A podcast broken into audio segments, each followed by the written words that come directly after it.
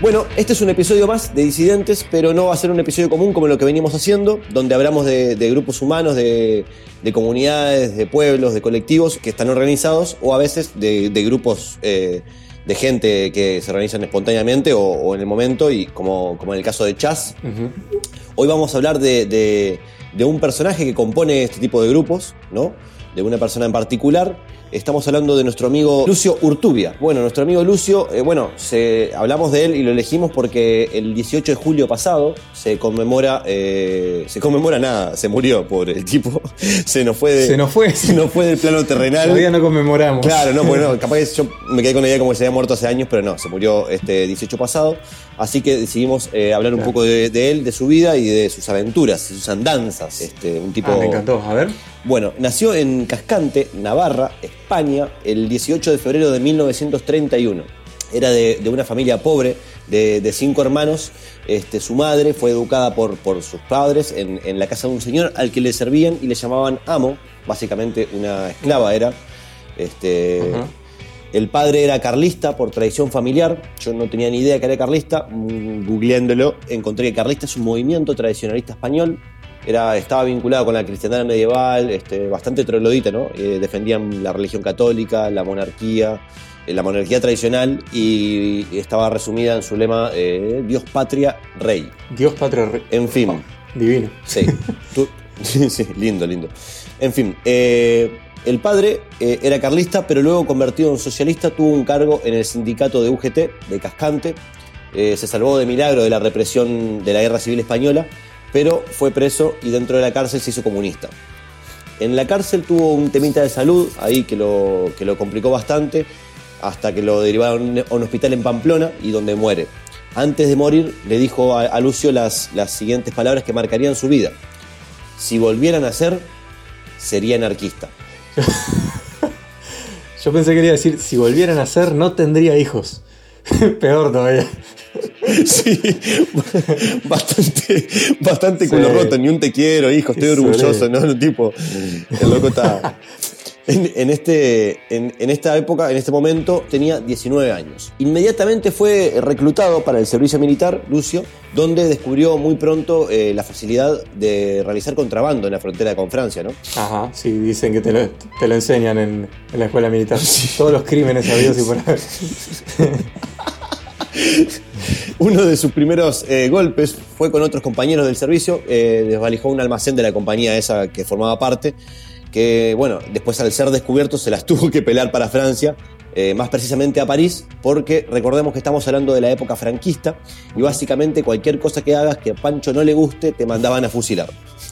Estamos, estamos hablando del año eh, 1954 Ajá. en ble blu ble ble, ble blu ble ble, como le decían eh, a su país los franceses, co- comenzó a trabajar de, de albañil, que, que es un oficio por el que se, se lo conoce nuestro amigo Lucio. Eh, como no hablaba un, un carajo de francés y, y se notaba que tenía un, un fueguito interno, una llamita, como, como hemos hablado en otros, de, otros de otros compañeros, comenzó a relacionarse con la juventud libertaria de la Federación Anarquista. ¿no? Ajá. Lucio decía lo siguiente hablando de ellos. Son ellos los que me han educado. Lo único que yo había leído en mi vida antes de llegar a París era la hoja parroquial de mi pueblo. Y empiezan a traerme periódicos y libros y es ahí donde me empiezo a educar y a aprender. No quiero decir que eran ángeles, los santos no existen. Pero eran gente tan de amor y tan de cariño, con una fe en las ideas que no se puede explicar. Eso decía Lucho de, sus, eh, de los colegas que conoció eh, al- a su llegar a- a París, ¿no? Ajá. Al poco tiempo de vivir en, en París le pidieron que escondiera a un, a un tipo de la maquis, ¿no? El Amaquis era un, un conjunto de movimientos guerrilleros opositores al régimen franquista. El tipo este era nada más y nada menos y nada más y nada menos y nada más que Kiko Sabaté. Uh, ah, yo pensé que, ibas, pensé que ibas a decir Rafael. No, Claro. no, no lo tengo aquí. No, yo tampoco lo tenía. eh, era el máximo exponente de la guerrilla urbana en Cataluña. Este, hasta que Opa. Kiko murió, compartió casa con él durante varios años. Sabaté le dejó armamento, contactos y muchos piques. Gracias a esto comenzó su actividad de falsificador, dándole documentos a una gran cantidad de guerrilleros exiliados. En la década de los 60, más o menos, se juntaron con otros exiliados y empezaron a falsificar papel moneda, billetes, tarasca, billulla, mosca, oro. Bueno, el, el oro creo que no se puede falsificar, Pero está, con eso, Eso está bravo, sí. con eso, con eso financiaban este, grupos guerrilleros y revolucionarios por todo el mundo, ¿no? El, el 9 de julio de 1980 comienza tal vez una de las historias más conocidas de nuestro queridísimo y cojonudo amigo. Ese día el tipo estaba tomando un cafecito en un bar y la policía lo arrestó y le encontraron un maletín lleno de cheques falsos del banco Citibank, que era eh, en ese entonces, el, si no es el eh, uno o el mayor eh, banco de- del mundo.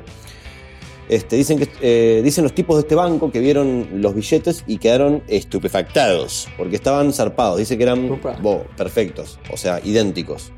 Este, Bien. te cuento, Mati, cómo era más o menos, cómo fue la operación y por qué tenía esos billetes en él, este, en su poder, En su eh, valija. nuestro amigo Ajá. Lucio. Era una operación global, era un día cualquiera, misma hora, en 7 o 10 países. Varias sucursales europeas recibían cheques con la misma numeración. Y básicamente eso, fue, fue excelente, o sea, los recagaron. Además, cuando se hizo pública la estafa, la gente empezó a sacar la plata del banco. Bueno, pila de quejas, caos y esas manos, ¿no? Lucio eh, decía lo siguiente sobre esto. Yo no estaba solo, por eso nada me pertenece tampoco. Yo no sé nada ni de fotograbados, ni de impresión, ni de la textura del papel, ni de ninguna de esas cosas.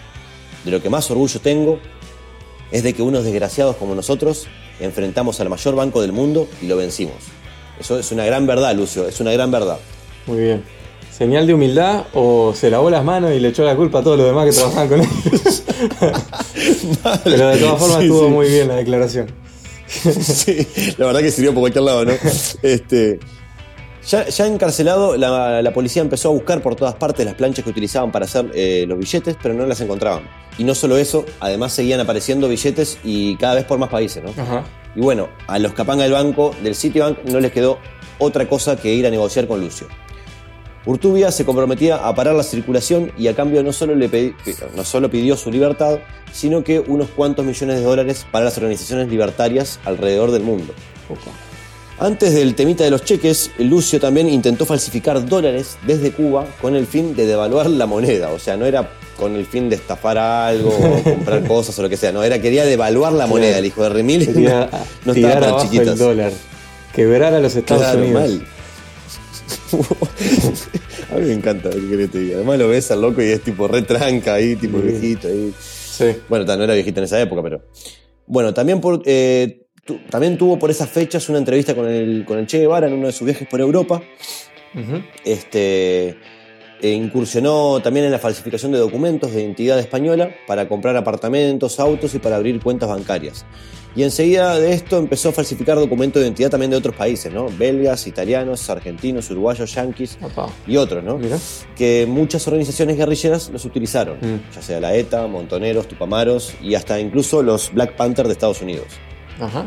Y bueno, Lucio vivió hasta sus últimos días en París, donde compró unas casas abandonadas, las restauró él mismo, este, se mudó a, un piso de estas y en la planta baja abrió un centro cultural llamado Espacio Louis Michel, en honor a la educadora, poeta y escritora anarquista francesa. Un, datito de color, eh, cuentan las personas que, lo, fueron a, que fueron a visitarlo o a entrevistarlo, que él siempre estaba con la puerta abierta, literalmente, de par en par. Así que era muy, muy acogedor, siempre hablan muy bien de él. Y para cerrar quiero dejarles esta simple y hermosa frase de nuestro queridísimo Lucio, que dice así, la gente que lucha es porque ama, el que no lucha no ama. Simple y concisa y la verdad que me gusta mucho. Qué grande, Lucio. Datitos para, la- para los escuchantes, este, existe un Ajá. documental en YouTube este, que dura una hora y media más o que se llama Lucio, eh, pero lo pueden encontrar como Lucio Ortubia, anarquista y albañil. Está en partes y está, la verdad, impresionante la cantidad de cosas que hizo eh, este tipo, este, este ser hermoso. Al paso de su vida, no, yo, a mí no me alcanzan ni cuatro vidas para hacerlas. Y también podemos encontrar un libro, eh, una autobiografía, eh, que qué mejor que conocerlo a través de sus propias palabras, que se llama Lucio. Exacto. Me encantó, Michi. La voy a buscar. Voy a ver el documental, voy a leer el libro y, y nada, la verdad que me encantó la historia de Lucio, que en parte niveló el juego, si es que se le puede llamar así, al, libre mercado y estaríamos hablando de un anarquista que vivió lo que pensó y predicó, ¿no?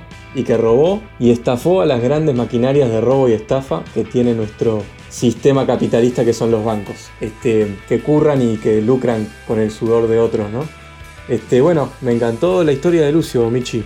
Impecablemente me alegro. Espero que a los escuchantes también les haya gustado. Y así cerramos el cuarto episodio de nuestro queridísimo podcast. Les agradecemos a todas las bandas, a las membranas, a Power Chocolatín Experimento y a Linces. Y los dejamos con un temazo de ellos. Nos escuchamos luego. Chau.